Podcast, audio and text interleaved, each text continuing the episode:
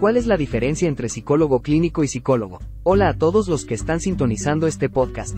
Gracias por unirte a mi canal para hablar sobre un tema súper interesante hoy. Y, ¿sabes qué? Vamos a adentrarnos en el mundo de la psicología. Pero antes que nada, quiero que pienses en algo. ¿Alguna vez te has preguntado cuál es la diferencia entre un psicólogo clínico y un psicólogo en general? Bueno, vamos a desentrañar este enigma. Mira, cuando escuchas el término psicólogo, piensa en alguien con conocimientos de psicología, ¿cierto?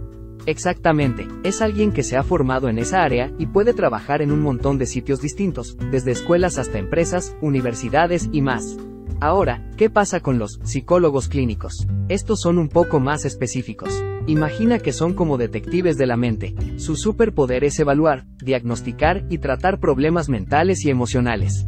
Y sabes que, suelen hacerlo en lugares donde se enfocan mucho en la salud mental, como hospitales, clínicas o consultorios privados.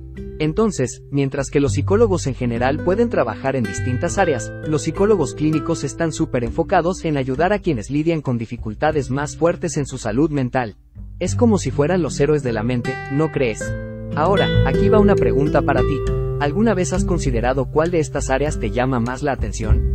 ¿Te gustaría ser como un psicólogo todoterreno o te llama la atención ser un as en el tratamiento de problemas más específicos?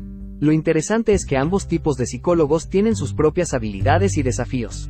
Ser un psicólogo general te permite explorar diferentes ramas de la psicología y ayudar en muchos aspectos de la vida de las personas.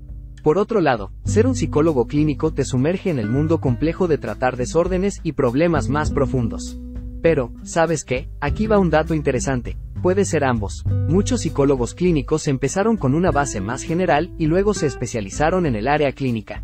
Así que el cielo es el límite en la psicología. Ahora, déjame preguntarte algo más. ¿Te gustaría saber más sobre cómo un psicólogo clínico aborda problemas específicos como la ansiedad o la depresión? ¿O prefieres explorar las diferentes áreas donde un psicólogo puede hacer la diferencia? Cuéntame en los comentarios qué te intriga más y sigue sintonizando para descubrir más sobre el fascinante mundo de la psicología.